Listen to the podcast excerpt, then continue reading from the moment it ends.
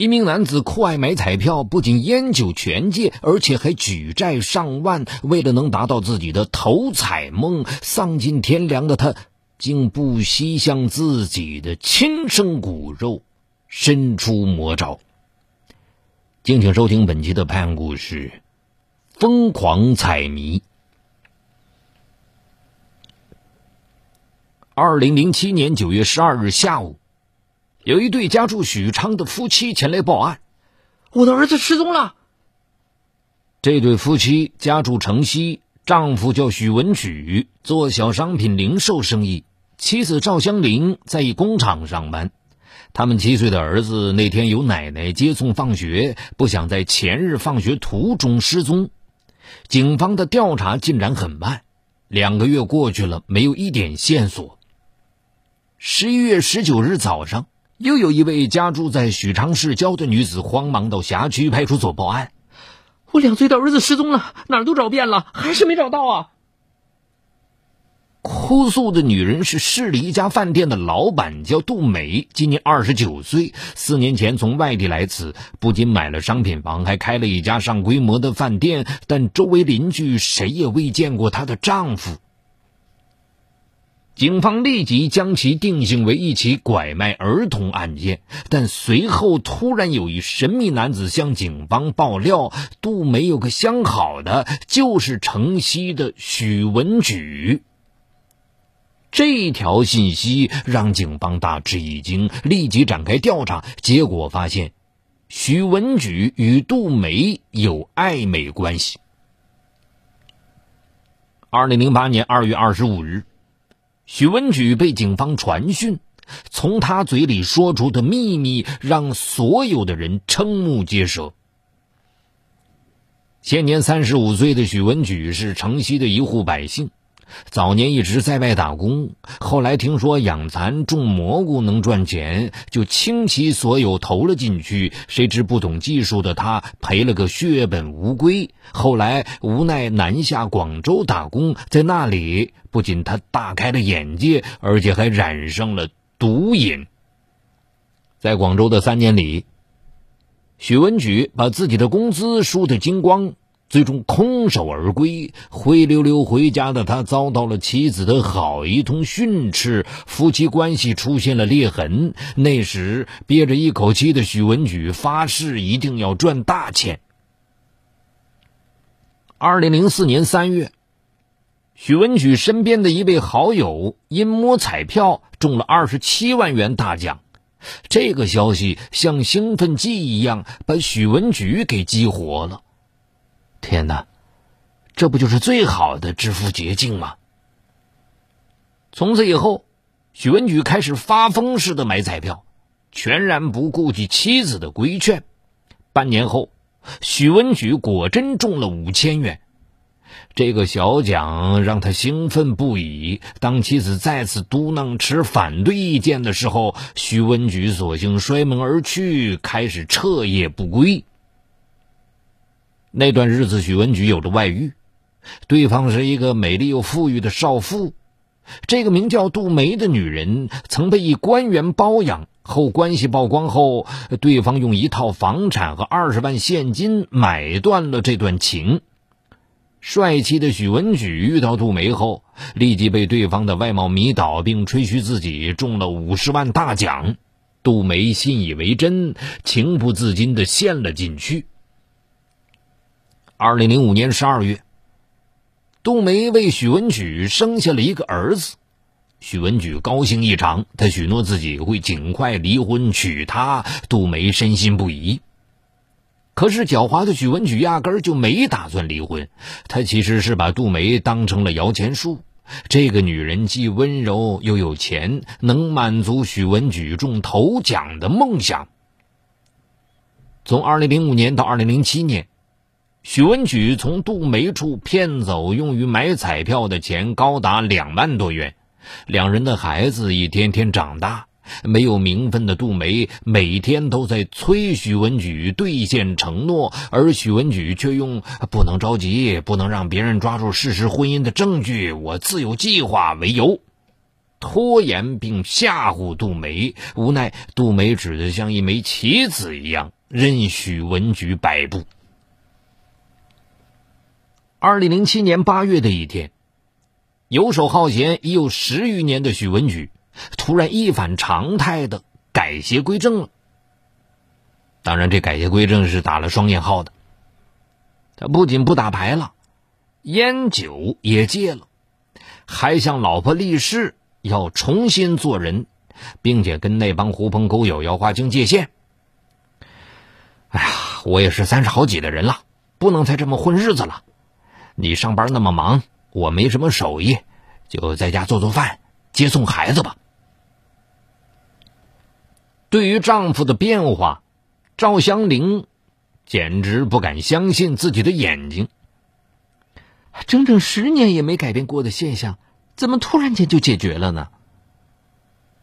可这毕竟是好事，赵香玲高兴的眼泪都快掉下来了。许文举和赵香玲一九九九年结婚，如今儿子许红海已经七岁，聪明伶俐。他印象中一直都是妈妈忙里忙外。父亲从没有管过自己的事儿，如今父亲给自己买了新书包和文具，还早出晚归的去学校接送自己，这些举动令许红海也高兴不已。在许文举接送儿子的这半年多里，赵祥玲听到的总是儿子的笑声：“妈，爸爸今天带我去游乐场坐飞船啦！妈妈，爸爸又给我买钢笔啦！”赵祥玲听到耳里，喜在心头。她觉得自己总算熬出头了，游手好闲的丈夫总算改邪归正了。可是九月十二日下午，去接孩子的许文举突然发现儿子失踪了。他把这个消息告诉妻子的时候，赵香玲的脸都吓白了。那天下午，许文举突然有事，他托自己的母亲去送孩子。可下午放学时，孩子却不见了。老人家流着泪说：“我亲自把他送去学校的，不可能出差错呀。”夫妻两人预感到事情不妙，火速报警。孩子失踪后，赵香玲的精神防线崩溃了，整日哭泣。许文举也无所适从，他不知道怎么安慰妻子。也许是因为心烦。许文举又开始喝酒打牌了。有一天，醉醺醺的许文举接到了一个电话，是一个女人打过来的。正在厨房里做饭的赵香玲无意中听到“孩子”两个字，于是竖起耳朵。随后，许文举推说有事，急匆匆的出了门。赵香玲悄悄跟了出去。那天下着大雨。许文举根本没注意到有人跟踪，结果当他走进杜梅的饭店时，被妻子看了个清清楚楚。那个女人是谁？你们俩在说什么？是不是她偷走了我们的孩子？那天晚上，许文举刚踏进家门，赵香玲就咆哮起来。许文举赶紧捂住了他的嘴：“你可别乱说，他是我的一个朋友，我去找他借钱。”整整用了一个晚上，许文举才编了个故事把妻子哄住。但他有种预感，自己和杜梅私情早晚要曝光。结果三天后的一大早，许文举和赵香玲就看见有人砸他们家的门。打开后，赵香玲才发现门口站着位年轻的女子，虽不认识，但却有些面熟。我找许文举。这个王八蛋把我儿子骗跑了。杜梅的声音似乎要将房顶掀翻。在杜梅断断续续的诉说里，许文举隐藏了三年的婚外情曝光了。赵祥玲得知他们还有一个两岁的儿子。三个月前，许文举。是我一个人带孩子又开饭店比较辛苦，于是找了对老夫妻把孩子寄养在那里。许文举还让我每个月支付五百元的保姆费。原本他答应每周末抱孩子回来跟我团聚的，可现在我已经有一个月没见到孩子了。挨千刀的东西，说你把我孩子给拐哪儿去了？